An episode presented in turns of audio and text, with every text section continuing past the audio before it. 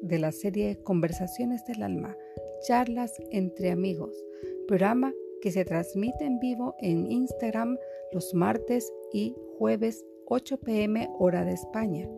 Mi nombre es Ada Escalante, nacida en Galápagos, Ecuador, de madre noruega y padre ecuatoriano. Soy autora del libro Galápagos con Amor, publicado en Amazon Además, doy cursos de escritura, publicación de libros autobiográficos.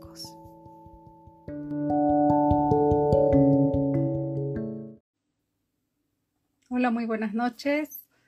Aquí desde Oslo transmitiendo una vez más conversaciones del alma, charlas entre amigos. Bueno, esperaremos un momentito que Instagram les dé el aviso de que ya estamos en directo para poder entrar en nuestra charla con nuestra amiga Carmen. Como, como, eh, que diga, Alma Delia. Ay, Dios mío. Hola, ¿qué tal? Muy buenas. ¿Qué tal? ¿Qué tal, Carmen? Ya estuvimos nosotras juntas el día martes, qué lindo. Acabo, les cuento que acabo de estar en una entrevista eh, en Facebook porque voy a empezar a hacer las transmisiones también en Facebook de hoy en adelante. El día todavía no lo sé, si va a ser para el día miércoles o el día viernes. Bueno, eso lo vamos viendo en el camino dependiendo de las personas que quieran estar en Facebook para poder también hacer la posibilidad de transmitir las entrevistas en Facebook, ya que hay mucha gente que no está en Instagram y que quieren que quieren estar eh, Hola, hola, ¿qué tal? Ya llegaste, ya te vi, ya te vi. Muchísimas gracias, gracias por lo que se están conectando, muchísimas gracias por todos los que estuvieron en Facebook hace una horita atrás, que estuve con Sonia Mesa eh, publicando, la publicación de su libro sale en el, lunes. Y sí, ya te voy a dar el pase eh, un momentito. Y bueno, muchísimas gracias, gracias, gracias a todos los que se están juntando. Y vamos ahora a hablar con nuestra invitada de hoy. Wow, wow, que estoy súper emocionada porque ya escuché de tu libro y quiero saber. Qué lindo, lindo. He conocido tanta gente maravillosa en este mundo de las letras que cada día me maravillo más y más y más. Hola, muy buenas noches. Tardes para ti. Tarde, sí, estamos en súper diferentes horarios. Sí, tienes un, estás con el sol detrás, ¿verdad? Tienes un solazo. Pleno mediodía, son las 3 de la tarde aquí en México. ¡Wow! Y aquí las, las 10 de la noche, imagínate, ya estamos para ir a dormir. Tal cual. Aquí, no, qué aquí mareando la tripa de, de, ganas de comer apenas. ah, ya habla del almuerzo. Bueno, te aguantes un poquito. Todo será por una buena causa. Estoy segura que sí. sí. Bueno, muchísimas gracias por eh, querer estar conmigo en este pequeño espacio que tengo ya desde hace algunos meses atrás. Y gracias a todas las personas que se están uniendo, que es un montón, que me imagino que son tus seguidores porque yo no tengo tantos. y siguen entrando y siguen entrando, ya veo que te sigue mucha gente. Eh, recuerdo haber escuchado tu entrevista en eh, Mujeres Dream Boss, tu libro, me quedé fascinada, espectacular, ya lo pedí en Amazon Muchas gracias. sí, sí, sí, por supuesto, quiero leerlo. Ya lo pedí en digital, pero me gusta leerlo en físico.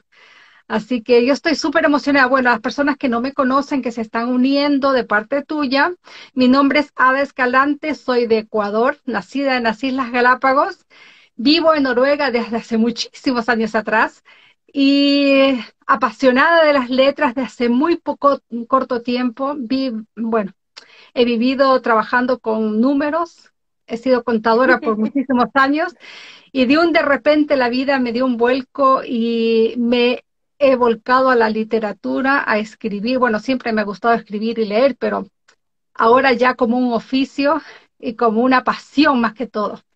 Y eh, esto de hacer las entrevistas me nació hace un, tiempo atrás por el temor a la cámara.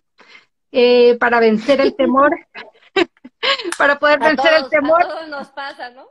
Claro, dije no, el coro, el toro por los cuernos y agarrarlo y a, enfrentarme. Y ya se ha hecho casi una costumbre, así que martes y jueves estamos aquí listos en conversaciones del alma, charlas entre amigas y amigos también, porque he tenido muchos autores también que han estado conmigo. Y la idea de este programa es principalmente eh, conocer a esa persona que está ahí detrás de ese libro y qué es lo que piensas, qué es lo que sientes, dónde eres, cómo te inspiraste y por supuesto que nos hables de tu libro, que es importantísimo para nosotros. Así que querida amiga, compañera de letras, tu cámara y tu micrófono. Muchísimas gracias, Ada, por darme este espacio y, y la verdad es que es un honor para mí haber conectado con mujeres tan grandiosas en esta feria del libro. La verdad es que eh, qué padre conocer a alguien que además es viajera del mundo porque te permite ahora sí que ver al mundo desde un millón de perspectivas diferentes. verdad. Y al mismo tiempo darnos cuenta que como seres humanos somos lo mismo, ¿no? En esencia. Somos iguales, igual.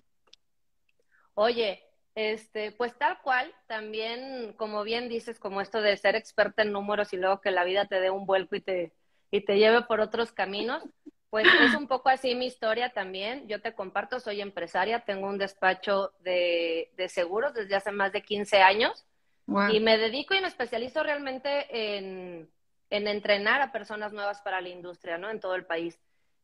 Y sin embargo, pues como todos, siempre tenemos como que esta, esta como inquietud de repente creativa de, de ir por la parte romántica, ¿no? Pero lo vas dejando porque pues el día a día, la profesión, los hijos y todo este correr no te permites, ¿no? Y justo de eso eh, empezó como la idea de escribir el libro. Yo la verdad es que normalmente siempre ando corriendo entre que el trabajo, los niños, la casa, este, pues, todos los roles que, que como mujeres hoy eh, nos colgamos, ¿no? De que deberíamos de ser y deberíamos de portarnos y ganar y lograrlo. Y justo en la pandemia, eh, aquí en México, no sé cómo, cómo terminaron viviéndolo por allá, pero aquí en México sí fue como un toque de queda este, drástico en el 2020 y fue pues como todos a su casa y, y trabajemos en línea y así, pues eran como, venían como muchos cambios. Y, y en ese inter me buscó una amiga que acababa de poner una editorial para invitarme a un curso de escritores y yo, no, pues yo qué voy a escribir, o sea, escribo, ¿qué escribo? Escribo reportes del, negocio, ¿no? Y este, ándale amiga y anímate, y yo, pero pues no sé, no sé de qué quiero hablar. Y, estuvo chistoso, Ada, te comparto, porque yo tenía un tema como mamá que ya había ido como a todas las terapias, ¿no? O sea, desde biodescodificación, imanes, ángeles, este, gotitas, este, meditación, o sea, ya que ya fuiste a todo y obviamente todo te va ayudando a avanzar, pero sigue doliendo, ¿no? O sea, todavía como que hay algo que dices, sí, pero hay algo todavía ahí mm. que, que, no termina. termina de, cuajar. Mm. De cuajar, ajá. Y este, y dije, bueno, pues, pues por la anécdota voy a escribir sobre el tema para mí, como terapia personal. Y con esa idea empecé a ir al curso y me encontré con, pues, con la magia de la escritura que, que compartimos.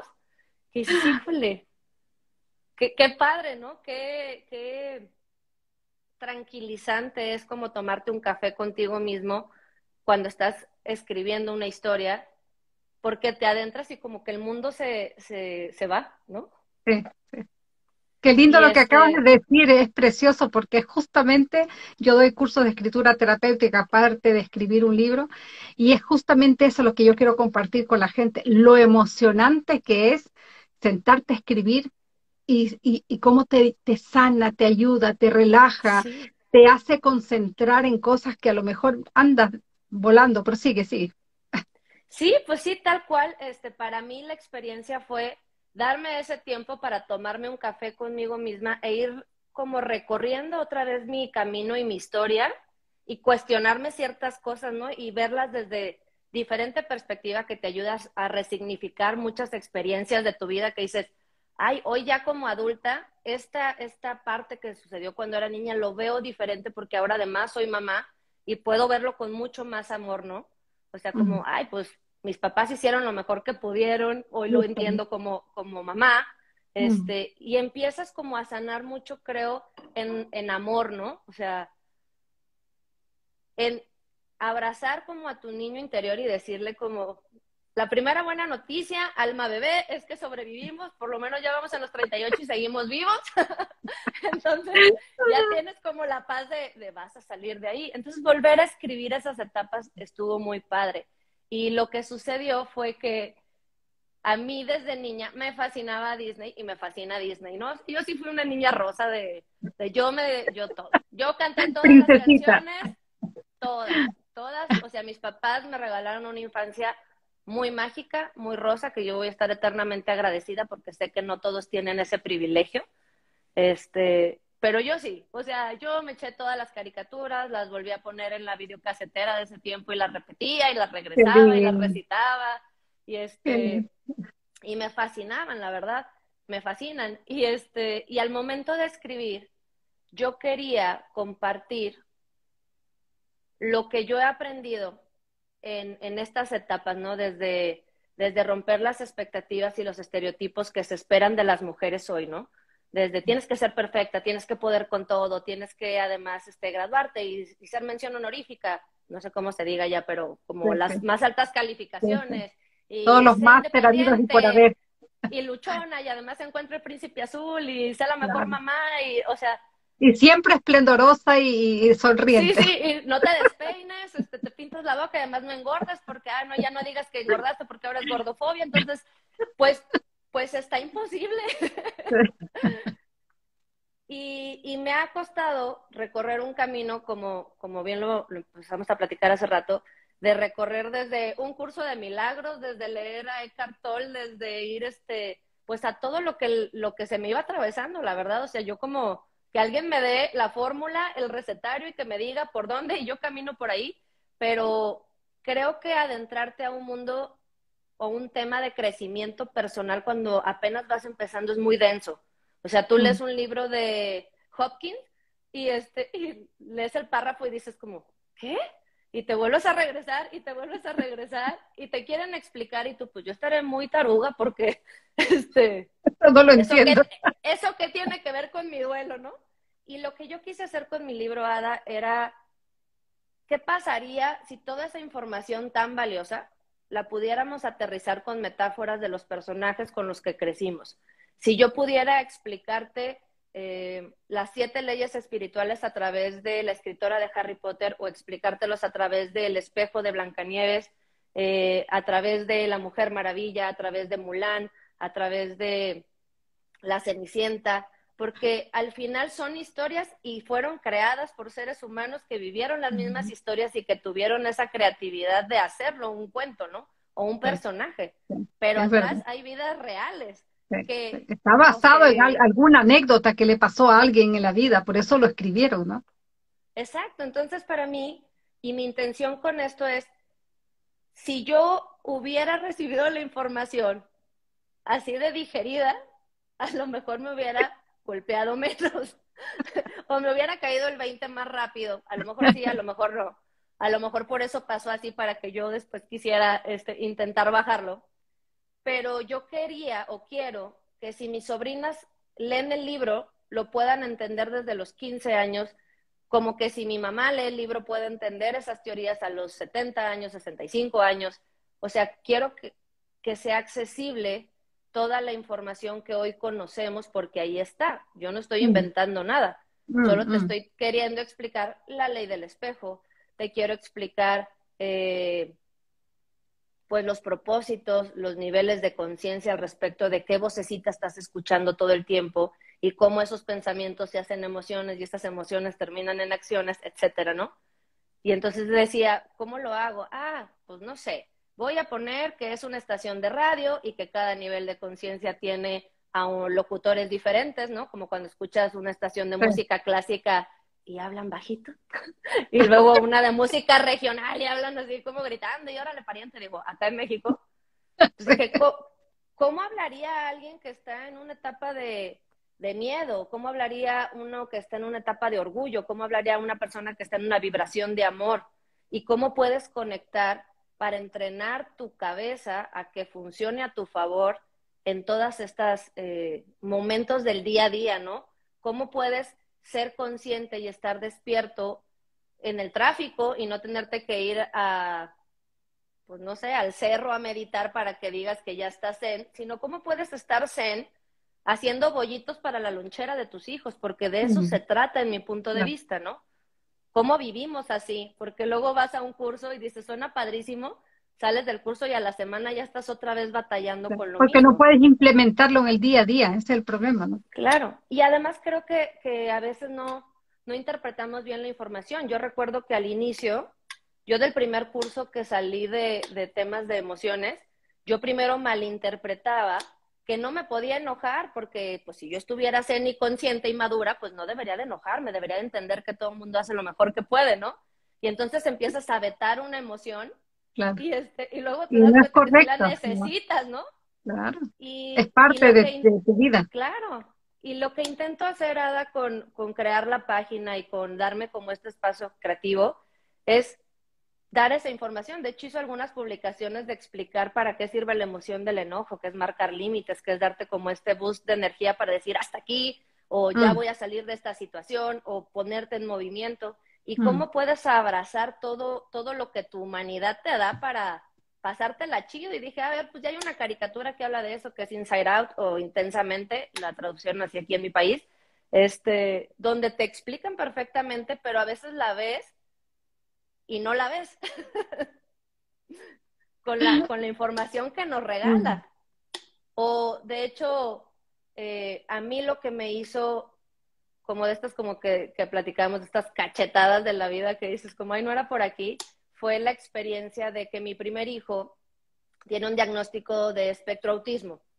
Y entonces yo no sabía, yo no entendía, yo solo pensaba que estaba fallando como mamá porque no pasaba lo que a mis amigas mamás les estaba pasando. Y este, yo decía, pues, ay, haz colecho, pues mi hijo no me, o sea, pues yo lo quería amarrar en un rebozo para que, que, estuviera aquí y que fueran un solo corazón. Y pues mi hijo me empujaba, yo decía, soy una pésima mamá, o sea, no quiere estar conmigo, ¿no? Obvio porque yo no tenía ni la información ni tendría por qué haberla tenido de que no les gusta que los aprieten, ¿no? En esas condiciones. Pero tú te haces mil ideas que no están pasando y, y, caemos en la culpa y caemos en el enojo y caemos en la desinformación y, y no va por ahí. Pero es por lo que nos, nos han enseñado de la niñez y seguimos ese mismo molde que nos han enseñado siempre, ¿no? Claro, o sea, como, pues de seguro tú lo estás haciendo mal, ¿no? Y tú, sí lo estoy haciendo mal, no estoy siendo una super mamá, ¿no? ¿Y ahora qué voy a hacer? Y, y me topé en mi vida, bendito sea Dios, con muchos grandes maestros, muchas mujeres que llevaban eh, más camino recorrido que yo, este, hombres también, que se detuvieron a tener la paciencia de explicarme muchas cosas en ese proceso. Y sobre eso platico en mi libro, eh, poniendo ejemplos de básicamente la historia central, eh, habla al respecto de Alicia en el País de las Maravillas, explicando que, que a veces estas cachetadas de la vida te hacen caer en, el, en, el, en la madriguera del conejo y sientes que empiezas a caer, ¿no? Que toda tu expectativa de las cosas eh, se desmoronan, como cuando va cayendo al, inicio y que te quieres agarrar de algo mm. y ese algo se sigue cayendo porque la vida te dice, tú no eres eso. Tienes que soltarlo para poder ir a tu siguiente aprendizaje, ¿no? Mm. Y, y lo voy contando con esa analogía porque creo que es muy importante decirte que ya hay un plan, ¿no? Y que hay que confiar y una vez que estás ahí, después preguntarte, ¿y ahora qué sigue? ¿no? Yo incluso lo pongo en un capítulo, que ya que estás tirado en el suelo, que dices, ¿y ahora qué sigue, señor conejo? ¿no? ¿A dónde vamos? ¿Cómo salimos de aquí? Y darte cuenta que el entrar a esa madriguera que somos nosotros mismos para conocernos, pues te hace encontrar un mundo de maravillas en realidad, ¿no? Y que hay un montón de personajes que te van a ayudar, que son estos compañeros que a veces dices, pues parece como una sabia anciana del bosque del cuento, pero que a lo mejor es tu psicóloga o, es como este cazadragones y termina siendo tu pareja o es y están ahí apoyándote y ayudándote y explicándote si te dejas ayudar y si abres los ojos y despiertas, por eso le puse la princesa ha despertado, en que todo está diseñado desde la forma más amorosa para cada historia, solo hay que estar despiertos mm. y conscientes. Qué fabuloso fabuloso realmente, porque a veces nos enredamos en tantos problemas, en tantas cosas, cuando la solución realmente está ahí. Y como tú decías eso de tu niño, ¿no? A mí me pasó algo parecido porque mi hija también tiene un síndrome especial de que era chica y, me costó mucho aceptarlo porque eh, ¿en qué fallé? Es mi culpa, eh, ¿qué hice yo para que saliera así? Eh, fui una mala madre, tuve un mal embarazo, ¿por qué? un montón de ideas que se me... Y ella era así también, ¿no? Que yo trataba de abrazarla y pum, me empujaba y se iba y yo lloraba porque decía, Dios mío, ni se puedo, puedo darle ni un abrazo. O sea, ¿qué me pasó? ¿Qué me pasó a mí? Y todo era yo, ¿no?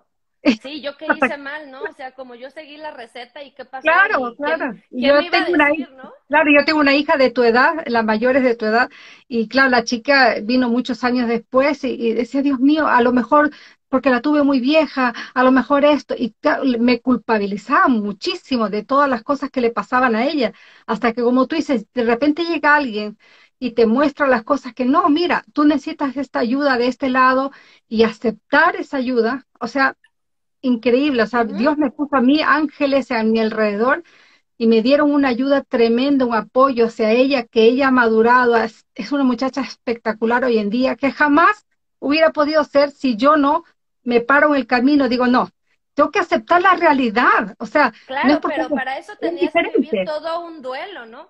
Claro. Que, a mí me gusta compartirlo mucho, sobre todo a mí me toca desde mi trabajo coachar a muchas mujeres y les digo, es que tienes que aceptar que hay un duelo. Y mm. eso no significa que no quieras a tu hijo o a tu hija o, a lo que esté sucediendo en tu vida, ¿no? Significa que tú tenías una expectativa de algo que no sucedió mm. y que eres humano y te duele. Y que primero tienes que decir como, uy, oye, pues no, no estaba en mi plan, o sea, ¿qué pasó? ¿Qué hice mal? Porque a mí, para que a mí, este, pero tienes que dejarte vivir como ese duelo y esa muerte de esa expectativa para que puedas avanzar y entonces decir, lo que ya, ya estamos aquí, esto está sucediendo, ¿qué vamos a hacer? puedo hacer ahora? Y, y, para mí, esta experiencia con, con Leo, mi hijo, y hoy con Luca, que es el chiquito, este, me regala todos los días conectarme a mí, o sea, entender desde dónde yo tengo que crecer como, como ser humano para ser la mejor acompañante de sus vidas, no la que diseñe sus vidas, su mejor acompañante. Y es desde verlos capaces, ¿no? Desde verlos eh, enteros, desde verlos que pueden. Y entonces, pues han sido todos esos retos, ¿no? Particularmente, por ejemplo, con el, con el espectro de Leo, es que son súper literales. Entonces, reconocen como cuatro emociones. Son muy genios, o sea, mi hijo es como sumamente inteligente, pero en su mundo, ¿no? O sea, como él quiere crear juegos de Nintendo y te habla de todas las consolas y de este, cuál fue el primer Mario Bros y cuál es el último, y, yo no entiendo nada de lo que me está hablando, pero él es un experto y tiene siete años, pero no reconoce más de cuatro emociones, y para mí tener que ayudarle a entenderlas fue un autoexamen, ¿no? Que es para mí enojarme, que es para mí frustrarme. ¿Cómo le explico a mi hijo que esto es sentirte frustrado, ¿no? ¿Cómo le explico a mi hijo que esto es sentirte enojado, que esto es sentirte triste, que esto es la alegría, que esto es el, asco. O sea, ¿cómo, ¿cómo le pones palabras a cosas que tú no te habías cuestionado? Mm. Y entonces es como, ay Dios, pues le estoy enseñando a él, me estoy enseñando, reenseñando a mí, ¿no? Increíble lo que tú acabas de decir, porque me reconozco tanto en eso, porque mi hija también tenía ese problema en la guardería, porque no lloraba no lloraba. Entonces todos los, que trabajan ahí decían, pero ¿qué le pasa a la niña? ¿Por qué no llora? O sea, se caía, se levantaba y seguía, porque en, en, su manera de ser ella no sabía lo que era llorar. El dolor de ella es tan alto, o sea, el, tan alto. la resistencia es tan alta que no sabe lo que es dolor, ¿no? Y eso es peligroso porque no, no tienes límites. Porque no cuida su vida. Justamente, o sea, se puede golpear, hacer lo que sea y no sabe eh, cómo llorar. Y, y, lo otro es la empatía, no sabe lo que es empatizar con algo. Y no es porque no sea mala. No, y dice, mamá, yo soy mala. no, no, eres mala, sino que no sabes cómo leer la reacción de otras personas. Y eso, como tú dices, yo he tenido que enseñarle y yo he tenido que aprender para poderle enseñar a ella ¿qué significa que tú hieras a una persona con tu palabra? Y dice, ¿por qué se molestó si yo no le dije nada? Sí, le dijiste algo que duele a otra persona. Sí, pues tal, cual, estamos ahora sí que conectadas en este mismo camino. Y yo lo que me di cuenta al escribir mi libro, que fue como que el mayor regalo que me llevo de, esta experiencia de escribir de forma terapéutica, fue que yo, arrancando mi libro, todavía te podía decir que yo creía que yo era la intérprete del mundo para mi hijo. y entonces yo digo, todos, todos estos años, estos siete años, pensando en que yo venía a enseñarle a mi hijo cómo interpretar el mundo para terminar dándome cuenta que él me volvió a conectar con mis emociones, con mi infancia, con mis miedos, con, con mi, lo que me gusta, con mi alegría. Y eso es justamente lo, lo que quiero compartir, ese es mi propósito de hacerlo. De hecho, siempre eh, les platico que, que cuando yo terminé de escribir el libro, dije, no, qué vergüenza, qué oso, como decimos acá, ¿no? Este, o sea, como yo, yo voy a, a mostrar para todo el mundo lo que lo que me duele, ¿no? la debilidad, ¿no? No, La vulnerabilidad al 100, ¿no? O sea, es como, oye, voy a contar que, que en una parte de, de, mi, de mi matrimonio, pues nos empezó a ir mal económicamente y fue como replantear como los presupuestos, cómo trabajabas en equipo con tu esposo, cómo quitas las expectativas y empiezas a aprender que tu esposo no es un proyecto, es tu compañero, ¿no? Porque luego las mujeres tenemos proyectos y uno de esos es que el marido sea como tú quieres, ¿no? Este, y yo dije, no, qué oso, porque luego todo el mundo va a pensar este, todo, ¿no? Claro. Y, y luego la verdad es que gracias a muchos maestros que tengo alrededor, mi editora, este, mi esposo, mi socio, mis papás, fue como que me decían, es que la información puede sumar muchísimo en la vida de las personas que lo lean y se identifiquen por lo que tú estás pasando, por lo que tú pasaste. Y, y la verdad es que hoy yo veo la evolución que he tenido en estos últimos años al atravesar como este bosque encantado, les digo, este de noche, para darte cuenta que era un suéter colgado en el perchero y que no era un fantasma. Y me decían, tienes que publicarlo porque puede ayudar o va a ayudar a muchas mujeres o a muchos hombres. Y dije, híjole, pues, pues va. y, este, y esa fue la razón en la que pues realmente lo publiqué y luego me daba risa porque me decía mi amiga, oye, este, que nos invitan a la feria virtual del libro de Nueva York, este, a las escritoras, y a mí todavía me costaba hace dos meses como, como yo escritora. Aceptar, sí, sí, sí. Pues yo, escritora, no. Y, me dice, no, yo escribí dos libros más, pero no soy escritora. Decía, pues pregúntame de seguro si tengo 19 años en la industria y si te doy una cátedra donde quieras pero yo escritora y yo, ¿y qué voy a decir? No, y graba la entrevista. Y yo, ¿qué entrevista? ¿Qué tengo que decir? Y luego yo me metía y las veía así de, y entonces aquí está la página y el bestseller y el no sé qué, y yo volteaba con frío y le decía, no sé de qué están hablando. Pero y lo, hay que conectarte. Yo déjame a cabo las loncheras, contesto lo de la chamba y dejo todo y me conecto. Entonces ha sido una experiencia muy padre porque es todo nuevo para mí. Apenas publiqué en julio de este año, o sea, está recién desempacado. Sí, sí, Ajá. De hecho, mira, aquí lo tengo para que lo Qué lindo, sí. A mí me encantó cuando lo leíste ese día con Evelyn.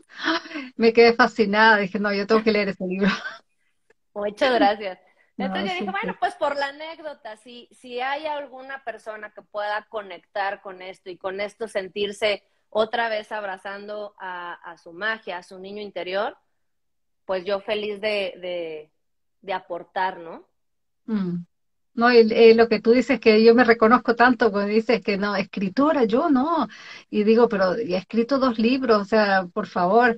Pero como tengo tanto, claro, tengo tantos años de experiencia en la contabilidad, he trabajado 25 años de contadora, entonces de repente como, no, como tú dices, háblame de contabilidad, te escribo todo lo que tú...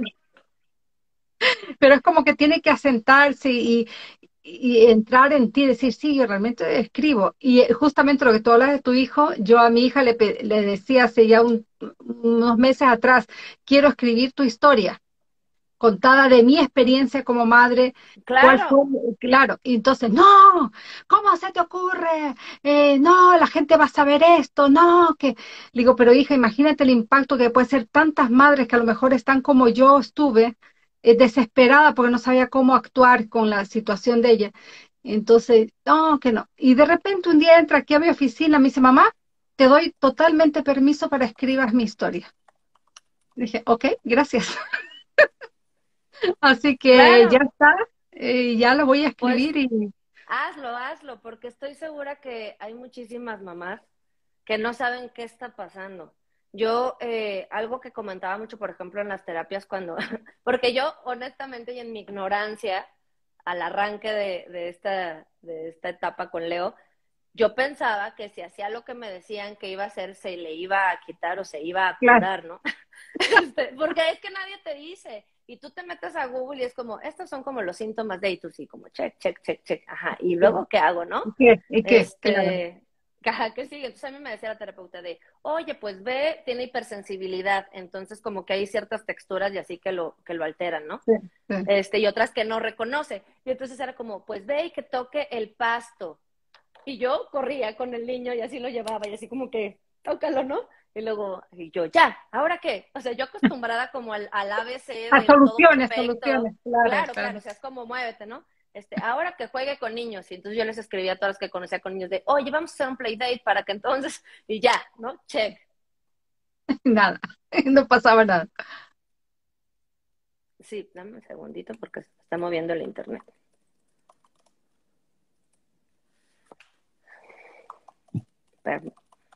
Claro, en el fondo lo que tú estabas buscando era sacar esa, situación de él, pero eso no iba a salir, ¿no? Pues es que sí, pero yo no lo sabía porque no hay nadie que te diga. Porque yo, por ejemplo, hace unas semanas escribí, porque escribo en, esta página de la que me estoy conectando eh, cada semana y, lo hago realmente como que con todo el amor de compartir y pongo cosas nuevas que no están en el libro que se me van ocurriendo, ¿no? Y este, y luego te digo, como tengo un, a Leo de siete y a Luca de tres años, pues todavía me toca seguir viendo caricaturas seguidas y luego me cae la idea y la escribo. Y entonces estaba viendo Dumbo y yo dije, claro, es que la historia de Dumbo es una mamá con un niño especial que no supo cómo reaccionar, porque a ella le entregan a, su bebé y entonces las, las señoras este, elefantas, que, que, creo que hablan muchísimo de cómo lo recibimos en la sociedad, empiezan como, ¡ay, las orejas! No sé qué. Y la otra se pone histérica y lo, y lo dice así como, ya nadie lo voltea a ver y yo me voy al rincón de, del vagón del tren y ya no me molesten yo y mi hijo. ¿Qué eso hacemos de entrada con esta situación que nadie se dé cuenta que mi hijo es diferente, pero, pero lo amas tanto que es por protección, no por, miedo o vergüenza. O sea, es como, no quiero que nadie lo dañe, no quiero que nadie lo dañe. Y eso viene en Dumbo, de una caricatura de, no sé, creo que es como de los años 50, 60. Y luego en, en, el enojo de la mamá, que es como para mí todo, todo la, esto del duelo, de la expectativa, pues se enoja tanto que entre que la burla del bullying de los niños del circo y entre las elefantas, que se enoja tanto por defender lo que quién de los que, que somos madres no lo hemos hecho, ¿no? De que un niño lo voltea a ver feo en el parque y ahí va de ¡No! Sale la leona. Ajá, claro, pues eso hace la mamá de Dumbo y entonces la encierran como la elefanta mala, porque le ponen la afuera como Mad Elephant, este, y ya, o sea, y ahí está con la trompita de fuera de mi hijo, ¿no? pues claro, que queda encerrada en su enojo. Mm. Y, y, hay tan, tantas analogías que podemos ver y explicarle a alguien como, claro, pues hasta la mamá de Dumbo se enojó por lo mismo, pero te fijas cómo llegó Timothy el ratón y le dijo, a ver, pues vamos a ver si, si con tus orejas caemos en los payasos. No, la neta, un desastre. Oye, si las orejas este, que parecen alas, ¿no será que volarás? Vamos a ver. Y, siempre hay alguien, ¿no? Alguien que le dice, oye, y con las capacidades de tu hija, ¿qué la hace especial en el mundo? Porque todos tenemos cierta magia que compartir en el mundo, con esa situación particular que la hace ella. ¿Qué viene a regalarle al mundo? Mm. Pues a lo mejor ser inspiración de un libro que va a cambiar la historia de las mamás que tienen que acompañar o que les toca acompañar o que decidieron acompañar a un hijo con ese síndrome, ¿no? Es justamente mi, hija tiene, ella es patinadora sobre el hielo y es muy buena y ella está apostando ahora por la élite de, Noruega, ¿no? Y, un día, y, eso le digo, y un día me dice, como quejándose de, su problema, ¿no? Entonces me dice, digo, hija, si tú no hubieses tenido eso, jamás hubieras llegado donde tú estás ahora. porque ella es perseverancia, perseverancia, se, enfoca en algo y es como que así es un túnel, no sale de ahí. digo, eso te llevó allá donde tú estás ahora, porque eres tan encerrada en lo que te, que te concentras, en lo que tú haces, que estás ahí. Y ahora estás en ese nivel por eso mismo, gracias a eso. No, no lo pongas como algo negativo, ponlo como algo positivo. Y dijo, ah, verdad, tienes razón. Mm". O sea, como que ahora que, wow, gracias a que tengo eso, es que yo soy así. Claro. Exacto. Y, y de eso va el tema de mi libro, porque además lo expongo no desde una situación especial, sino desde situación como en cada ser humano en particular, ¿no? Y yo pongo en, una, en algún capítulo, escribo al respecto de, de que la reina malvada estaba como tan aferrada en compararse con Blancanieves que se le olvidó ver su reflejo y veía el de otro señor, ¿no? Que le decía, ah, sí estás linda, pero pues allá afuera hay otra, ¿no? Y entonces ella aferrada, hay que acabar con la competencia, se dejó de ver. Y es como, oye, ¿tú cuántas veces lo haces, no? Como, oye, debería de pesar tanto estudiar y tener ciertos posgrados, vender tantos libros o yo qué sé, ¿no? Hacer tantas contabilidades para que entonces sí sea de exitosa, ¿no? Oye, pero, pero ¿con quién te vas a comparar? O sea, ya eres tú, ¿no? ¿Cómo le hacemos para que seas la versión original más chida de, eh, o más padre de Ada y no te estés comparando con absolutamente nadie? Y tú digas, Porque a, lo mejor Blanca Nieves también tiene sus complejos, ¿no? Claro, pero, y además no, lo, lo que más más chistoso que, que me dio al, al escribir ese capítulo, por ejemplo, es no importa lo que hagas, siempre serías una versión chafa de Blancanieves, porque no eres Blancanieves. Entonces, por más que te esfuerces y digas, oye, vamos a suponer que tú dices, no, no manches, yo amo y adoro a Michelle Obama, ¿no? Y entonces dices, me voy a vestir así, voy a hablar así, voy a estudiar lo que ella estudió, mm, pues te podrás acercar a hacer una versión chafa de Michelle Obama, pero jamás vas a ser Michelle Obama. Entonces, ¿por qué gastamos tanto tiempo en eso en lugar de decir, otro. Mm, en claro, o sea, en decir siendo yo, ¿cómo puedo ser la mejor versión de Alma? Que digan, no manches, o sea, Alma es la mejor alma del, del mundo. Claro. ¿Qué tengo que hacer con lo que a mí me toca vivir, no? ¿Cómo puedo hacer la mejor comida del mundo y además hacer este que mi empresa crezca de forma maravillosa? ¿Cómo impacto más seres humanos? ¿Cómo puedo eh, construir la mejor pista de Hot Wheels con mis hijos en la tarde? ¿Cómo puedo hacer el mejor bollito keto, no? O sea, que digan, para mí, desde, desde mi eh, experiencia de vida, porque yo también he visto a Ada con mucha compasión hacia, hacia mí misma, que a veces nos aferramos un montón a algún tema o algún problema que pareciera enorme y que dices, en 100 años nadie va a saber qué pasaba.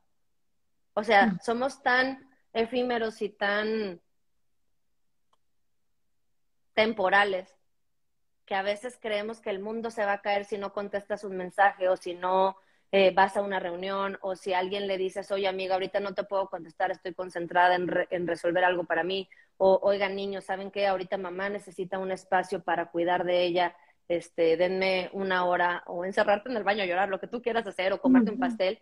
Y, y, a veces dices, no, es que no puedo porque lo que sigue, lo que sigue, lo que sigue, lo que sigue, lo que sigue. Y, y luego dices, oye, pero ¿y para quién? O sea, te dieron una, una vida, ¿no? Este, no sabes cuánto va a durar. ¿Para quién la viviste? O sea, mm. y si un día terminaras de resolverle la vida a todo el mundo y llegaras al cielo y te dicen como, oye, Ada, ¿y cómo te la pasaste? O sea, a ver, te, puse en un plano o en una vida, como lo quieras ver, este, lleno de abundancia, pudiste cambiarte de país, te di la oportunidad de ser mamá, de, de todo, todo, o sea, como ya toda la historia de lo que sí está pasando en tu vida y lo que sí viene. Y te diga, ¿cómo te la pasaste con todo eso, no? Y tú, Estresada. estresadísima, no manches, maldito tráfico, este, y luego nunca gané lo que quería, y luego nunca fui talla 2. Y entonces como que imagínate que Dios, bueno, que tú creas, claro, te diga así como, como hacer hasta el ojito de estrés, ¿no? Así de, no, no, no, no, ¿cómo? No te estoy entendiendo, o sea, te di todo.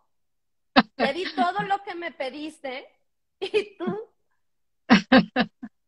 o sea, es como imagínate que soltaste a un niño en, en la hora del recreo lleno de juegos y este y está estresadísimo porque es que ya se va a acabar el tiempo del recreo, es que ya se va a acabar el tiempo del recreo, es que ya se va a acabar el tiempo del recreo. Y se acaba el recreo y le dice la Miss, ¿no? Del, del kinder, de, oye, ¿ya qué jugaste? Ana, ¿cómo crees? O sea, había un brincolín, había una llanta, había canicas, había pelotas de fútbol. O sea, no, no es que me iba a ensuciar, ¿no? como, pues a No, y que empezaba el juego y a mí no se termina porque ya se termina el recreo. Claro, y aparte Buenaza, pasas buenaza. fatal, ¿no? O sea, es como de, no, y ese niño agarró mi columpio, es como, pues juega y lo luego ves. Pues sí, pues, pero Súper sí, bueno, pero bueno un el ejemplo. juegos, ¿no? Súper bueno el ejemplo, me encantó. Me encantó. Claro, y, y realmente eso es, o sea, como dices, ay, no, es que yo a veces, este, cuando estoy coachando eh, aquí en la oficina, de que me dicen, es que no sé por qué, este, a mí me pasan estas cosas, y yo, pues porque algo te tiene que estar pasando, ¿no? De hecho, hasta en, en la caricatura de Nemo, yo siempre saco frases de Disney porque digo que soy fan, este, en la caricatura de Nemo, este, hay una, hay una conversación que tienen Nemo, que es el, el papá de Nemo, perdón, y. Doris, que es la azul, ¿no? Y le dice, pero es que ¿por qué no dejas que tu hijo, este, claro. nade y experimente, ¿no? Y luego le dice, este, no, pues porque lo tengo que cuidar, porque ahí también venden un poquito como, como esta perspectiva de un, de un niño que tiene la aleta más corta. Entonces el papá no lo cree capaz. Entonces lo Lo sobreprotege. incapacita ya solo por el Lo hecho de que... incapacita, ajá. Y el niño todo el tiempo, o Nemo, pececito, le está insistiendo en que él puede, que, y entonces lo reta como, como buscando in- independizarse, ¿no? Claro. Y cuando tienen esta conversación entre Doris y, y Marley, que era el papá, le dice Doris, es que no entiendo, porque si realmente lo protegieras para que nunca le pase nada, pues nada le pasaría. Claro, O sea, no lo dejaste vivir. O sea, con este afán de que no, que no lo lastimen, que no se dé cuenta que, que no le cueste trabajo, pues lo tienes amarrado al niño como en pecera Mm, y no dejaste que nada pasara, no dejaste que fuera al patinaje, no dejaste que, que intentara ir a la escuela, no dejaste Mm. que intentara eh, aprender cómo hacer amigos aún con su, Mm. con su dificultad de la empatía. O sea, pues si no quieres que, que este niño o esta persona tenga sus batallas, pues lo tendrías que dejar como Y tampoco va a princesa en la hacerse torre. fuerte, ¿no? Mm, No va a O hacerse no, fuerte como tampoco. princesa en torre. Pues es como, Mm. pues a ver quién lo rescata, pero mejor se duerme. Mm. No, es increíble lo que tú acabas de decir porque te hace reflexionar eso, ¿ah? Uno nunca, nunca lo ve de esa perspectiva, pero uno como padre, en vez de, en vez de ayudarlos a, a hacerlos fuertes, lo único que hace es debilitarlos más, Lo teniéndolo, incapacitas. ¿sí? Porque Y- aquí, y por ejemplo, igualito. Mm. Perdóname. el, aquí en el sistema noruego, por ejemplo, los padres eh, casi echan de la casa a los hijos a cierta edad, porque dicen, no, ya es hora que vueles, vuela. Y nosotros los latinoamericanos tenemos esa mentalidad todavía retrógrada que los niños Sí. tienen que estar en casa hasta los 40 años, porque hay que protegerlos. Acá no. 18 años, mijito, usted ya cumplió su mayoría, usted se me va, busque su trabajo, vaya a estudiar, haga lo que usted quiera, pues usted se va de la casa. Y casi literalmente te lo botan de la casa. O sea, no, no literal, Claro. pero te empujan a que tienes que buscarte la vida. O sea, tú puedes rezar a tu casa de vacaciones, eh, Navidad, Semana Santa, lo que tú quieras, pero tú búscate tu habitación, ándate a hacer lo que tú quieras fuera. Pero el latino lo ve eso como desalmado, una cosa que Y al contrario, porque somos muy egoístas. Somos muy, muy egoístas. ¿Por qué lo porque- hacemos justamente? Lo, a eso iba, porque el egoísmo es que yo quiero tener esa compañía de ese hijo conmigo, pero es egoísmo. Es egoísmo. Y además nunca va a haber una, nunca va a haber forma en la que te puedan pagar la factura a tus hijos. Hablando de cualquier tipo de hijo. Sí, Porque sí. luego entonces la mujer latina empieza con, y yo que te di mi vida y no sé qué. ah, Sí, pues, no, yo comprendí toda mi juventud por ti y ahora eso me pagas. Claro, porque entonces tendrías que pagar vida por vida y eso está Chantaje. terrible. Es un chantaje y- emocional, ¿no? Pero nosotros al final como mamás y como mujeres lo, lo provocamos. Y también, ¿sabes qué? Sucede igualito en el trabajo. Yo, de hecho, ah, la semana pasada lo reflexionaba. Eh, estoy en una etapa, por ejemplo, en mi empresa de institucionalizarla, que es como poderla escalar, ¿no? O sea, de que ya no estés tú metida como en todo, ¿no? Sino que confíes en que las personas a las que les delegas las actividades tienen esta capacidad de ser mejores que tú en esa actividad, ¿no? Y, y yo estaba muy molesta la semana pasada porque yo, es que, ¿por qué no lo hacen como yo querría? Y este, ¿y ¿por qué no estamos tardando más? Y tan fácil de solucionar, pues haces esto y esto, ¿no? Y después me cayó el 20 de que yo decía, es que es igualito que siendo mamá. O sea, si tú dices, mi hijo ya está listo para dejar el pañal, Pues porque tú ya lo veas capaz, así de, ah, ya tiene la edad, ya las señales Mm. de que ya avisó y Mm, no hace que ese día lo logre. Claro, Hace tienes que que tú probarlo. primero creas mm, que es capaz de hacerlo. Y entonces viene la práctica. mm, Y entonces tú empiezas a ayudarlo en algo. Ah, pues en bajarle el pantaloncito, ¿no? mm. Pero él tiene que hacer no sé qué. Ok, tú lo subes, pero tú le jalas al baño. O sea, como vas paso a paso, empezándole a dejar partes del Mm. proceso para que él tenga la confianza de saber que es capaz de hacerlo. Pero sí, y lo mismo pasa en, en el trabajo, por ejemplo, ¿no? O sea, no le puedo decir a- al, al que le delego parte de, de las responsabilidades como, y ahí tengo, me das el resultado y este, y ahí nos vemos el viernes, ¿no? O sea, es como, pues no tiene todavía la experiencia de hacerlo, más ya lo crees capaz. y Tienes que guiarlo, pero también soltarlo, claro. Mm, Poco a poco, pero tú siempre desde, la, desde el punto de vista de, te voy a decir cuando tu hijo no deja el pañal, cuando tú no estás tan segura y dices, ah, tal vez lo, lo, lo presioné, todavía no estaba listo, y tú eres la que lo regresas. mm, Lo mismo en el trabajo. O sea, si tú realmente no tienes fe ciega en que es capaz ese ser humano de hacer lo que tú quieras, mm. que crees que- estar que lo controlando puedes ayudar. Mm, no puedes coachar a alguien desde la perspectiva de que va a fallar porque va a fallar y porque Mm. tus consejos y tu guía lo van a hacer que fallen. Tienes que Mm. creer que es la persona más capaz del planeta y que solo te toca acompañarlo, no hacer por ellos. Y eso también no, lo aprendes. En Y que soltar, sientan esa seguridad de que ahí tú vas a estar ahí cuando ellos lo necesiten, pero no encima de ellos. Y eso, y esa lucha yo tengo con mi esposo porque yo soy más europea que él y, y yo le digo, déjala, déjala, déjala que pruebe, déjala. No, que, que pueda- no, déjala, déjala, que cuando se caiga, le pasa, ella tiene que experimentar en su propio cuerpo. Entonces, cuando tenga problemas va a decir, mamá, ¿me puede ayudar? Aquí estoy, te puedo ayudar. Pero que tenga ella que dar el paso. Porque si tú Claro, estás atrás, atrás, día no atrás, vas a estar. no vas, eso, ¿y qué va a pasar cuando tú no estés? Exactamente. Va a ser peor. Porque ahí se van a sentir realmente inútiles, ¿no? Claro. y los haces chiquitos, pero si tú volteas a ver cualquier ser humano y le dices, yo te veo enorme, capaz, valiente, este, el- la mejor hada que Dios pudo inventar en esta vida, o sea, estás increíble, o sea, estás, no manches. Y yo me acostumbro a ver así a las personas con las que convivo, de qué tipo de personas crees que te vas a rodear. Mm, Si tú todo el tiempo estás viendo enemigos, ¿de qué te vas a rodear? Porque Justamente. todo es interpretación, ¿no? Y es como Mm. cuando a mí me pasa mucho en, en el coche, ¿no?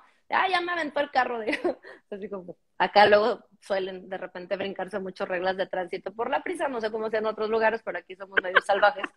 Y este, pero si tú sales como con esa energía y con esos filtros y con esas creencias en el coche de, es que todo el mundo va estresado y todo el mundo me avienta la lámina al carro y no sé qué, pues ¿qué crees que pasa? Pues claro. avientas, sí, pues sí te Claro. pasa. Ahora si tú vas pensando como, este, no voy a permitir o no me voy a abrir a que, a que mi paz sea interrumpida por el estrés de las demás personas, pones la música que te gusta, el mismo Mm. trayecto puede ser totalmente otra experiencia. Mm, No significa que no siga pasando, significa que tú vas obteniendo los bits de información filtrados de lo que para ti es importante en tu historia. mm, Y eso es súper importante estar conectado y despierto otra vez, ¿no? mm. que quiero experimentar en este tramo, ¿no? Que quiero que pase. Wow. Yo quiero que, como nos queda un poquito, porque no quiero que se pase de una hora, quiero que me leas, porque tienes el libro ahí contigo, ¿no es cierto? Me lo traje a la oficina. Es que dije, si, si me voy a mi casa, por el tráfico no me voy a alcanzar a conectar, así que me lo traje aquí.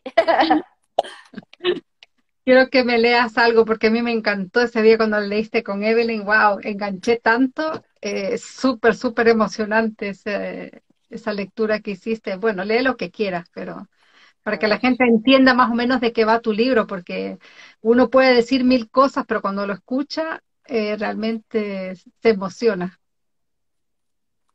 A ver, déjame leerte algo.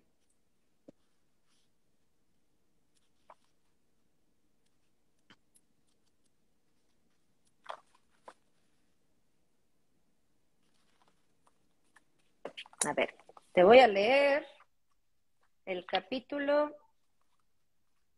Ya no me acuerdo cuál leí con. De Mulan. Ya. ¿Ubicas la caricatura de Mulan? Sí, sí, sí, sí. Dice, Mulan, Era una vez una niña en un país nada lejano llamado México, que disfrutaba del calor del sol, el viento en la cara y la sensación del lodo en las manos. En ese momento, nada parecía más importante que la incógnita de quién sería el ganador en la carrera de cochinillas, que se disputaba de forma tan reñida en la pista hecha con tierra y agua al lado de la zona de juegos. Era uno de esos días donde un simple insecto podría convertirse en un piloto de Fórmula 1, y esa era la carrera del siglo.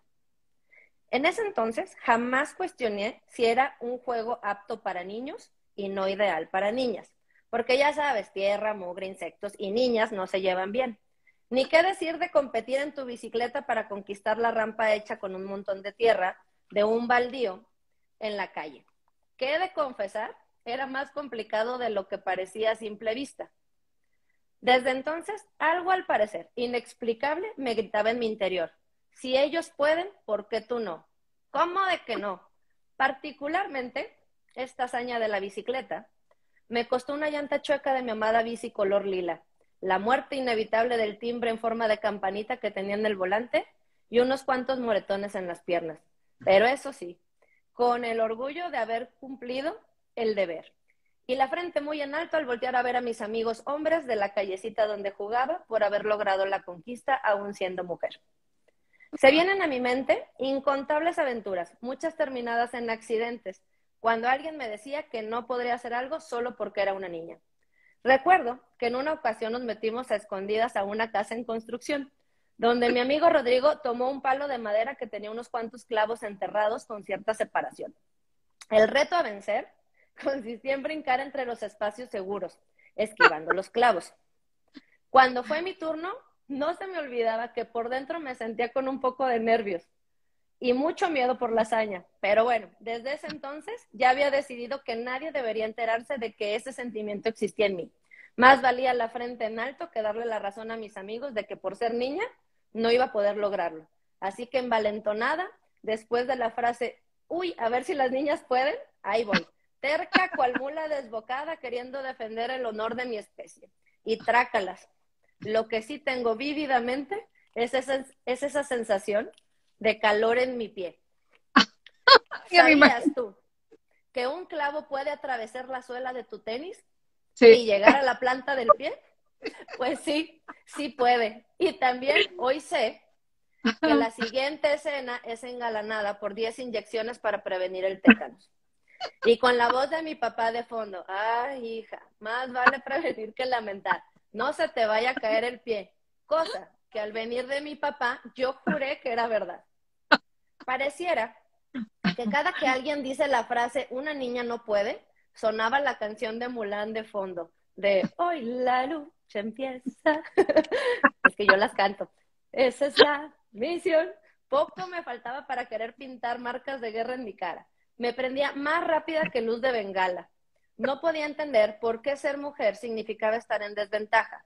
¿Qué era lo que le daba a un niño el derecho ganado de ser más fuerte o ágil que yo? ¿Por qué sentía todo el tiempo que tendría que demostrar lo contrario? ¿Ser mujer significaba entonces ser débil? ¿Demostrar miedo, duda o querer llorar ante un desafío? ¿Mejor me daba por perdida la batalla? Ese tema siempre me molestó. En algún momento empecé a pensar que alguien quisiera protegerme para ser caballeroso en lugar de tomarlo como un halago, lo interpretaba con un, creo que este hombre me está subestimando, no necesito ser salvada, no te equivoques. Pasé muchísimos días de mi infancia dedicados a intentar demostrar que era capaz de hacer cualquier cosa que me propusiera.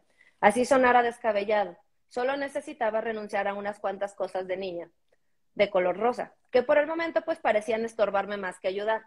Así que formé ciertas reglas en mi manual de supervivencia. Algunas como, uno, Procura usar zapatos cómodos. Nunca sabes si hoy tienes que entrar a un todoterreno. Dos, llorar en público no está permitido. Eso dejaría al descubierto que somos niñas, como si esa fuera la única pista. Tres, si algún sentimiento de miedo, duda o terror absoluto se apodera de ti, finge, finge, finge que no está pasando nada y da una respuesta lo bastante intelectual para dejar confundido a tu enemigo. Y cinco, Dominar por completo el botiquín de primeros auxilios para poder curarte los raspones y golpes solas en el baño, que si tu mamá se entera, se da cuenta, te va a venir a poner por andar de valiente en juegos que no son adecuados para niños. Poco a poco, y con el pasar de los años, parecía que mis habilidades para desarrollar actitudes, actitudes aplaudidas en un hombre me servían para abrirme camino, más cabeza, menos corazón. Al poner una meta clara, no habrá nada que evita que la logres. Parecía un plan perfecto y para ser honesta, me ayudó por muchos años para lograr cosas que iré contando más adelante en mi vida profesional. Pero el precio de hacerlo, hoy lo creo, es bastante caro. ¿Por qué recibimos el mensaje de que deberíamos de convertirnos en lo que no somos para poder honrar a nuestro clan? Pienso que en la historia de Mulan, alguien que sentía que no cabía en el estereotipo esperado para una mujer china de su tiempo, que debía ser sumisa, leal, obediente, recatada al hablar, hacer pues todo lo que traería honor a su familia al ser desposada por un hombre lo suficientemente digno de darle lo que ella iba a necesitar. ¿Te parece exagerado? Pues no lo es. Sigue sucediendo. ¿Cuántas amigas no vi estar desesperadas porque el novio les entregara un anillo? Aunque fuera el de promesa, porque ya habían cumplido el requisito que la casamentera moderna ha puesto en la mesa para ser digna de desposar a su galán. Jaulas de oro se construyen una y otra vez con la promesa de hacer lo que dictan las buenas costumbres. Obviamente, en algún momento intenté entrar en el estereotipo, tener un noviazgo con ese galán popular de la adolescencia, verme linda, sonreír y asentir con la cabeza. Pero la verdad me duraban poco los modales de ser sumisa. Cuando me pedían no dar mi opinión o mantenerme al margen porque ese no era un tema para mujeres, yo simplemente buscaba desesperada salir de ahí. Ahora me viene a la mente un novio que tuve en la universidad. Un día fuimos a visitar a sus papás, ya que era de otra ciudad al igual que yo. Durante la cena, su mamá, muy orgullosa, voltea y me dice, Almita, cuando te cases con mi bebé, Deberías cocinar un platillo diferente para cada miembro de tu casa. Por ejemplo, a mi esposo no le gusta la cebolla y a mis hijos sí. Entonces, hay que darles gusto. No habrá nada más satisfactorio que recibir a tu esposo en la puerta con sus pantuflas en la mano para que pueda platicarte cómo le fue en el trabajo en lo que le preparas la cena. ¿Qué qué? ¿Qué qué? Me quería morir. Alguien me había encerrado en un capítulo de una serie de los años 50. Pues no, era súper real. Y así de real, busqué las llaves para escapar de esa jaula de oro. Salí corriendo lo más rápido que pude.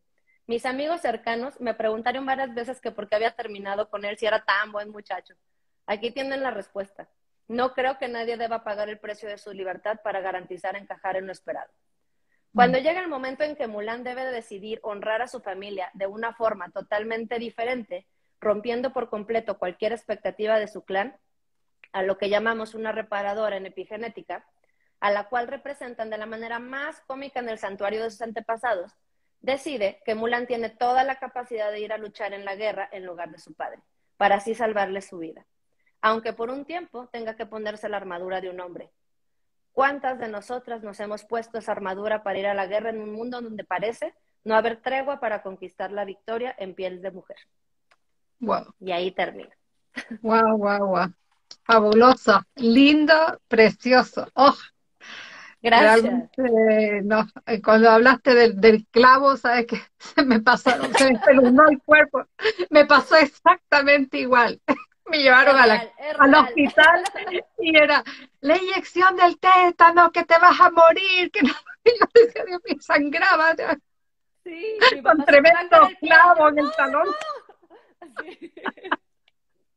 Ay, wow. No, fabuloso, Un placer, guau, guau, guau. O sea que estoy anhelando que llegue ese libro, me lo voy a comer. muchísimas gracias por tu apoyo, por, por la invitación, por darte el tiempo. Sé que, que ya es tardísimo para allá, este, en donde estás. ya, me estoy acostumbrando, ya me estoy acostumbrando a ser murciélago. no, lindísimo. Lindísimo, uf, eh, espectacular hablar contigo, se pasa la hora, pero súper volando. Sido un placer conocerte un poquito más, ya te conocía un poquito de antes de la feria virtual, pero ah, eh, eres espectacular realmente. Me, te admiro, te admiro, te admiro. Y ojalá que esta sea eh, no la última vez, sino la primera de muchas, muchas veces que podamos estar juntas y ya seguiremos estando juntas, estamos juntas en eh, eh, como Mujeres Dream Boss, así que ahí así será y nuestra vida se seguirá cruzando. Eh, te admiro muchísimo, te agradezco muchísimo el espacio ya yo pedí el libro de, de tu cuerpo, estoy esperando que me llegue también. Ay, qué lindo. Me encantará compartir ahí comentarios entre las dos, que estoy segura que estará maravilloso. Y me encantará saber que escribas el de tu hija. Sé que eso va a traer muchísima información eh, apapachadora para todas las mamás que pasamos por estos eh, escenarios, ¿no? o retos. Sí, sí, sí. Que nos hace mejor mujeres también, sobre todo. Claro. Un beso con amor. súper grande. Te quiero mucho. Cuídate y besito a los nenes. ¿Ok? Igualmente, saludos por allá. Gracias por conectarse. Chao, buenas noches. Buenas noches.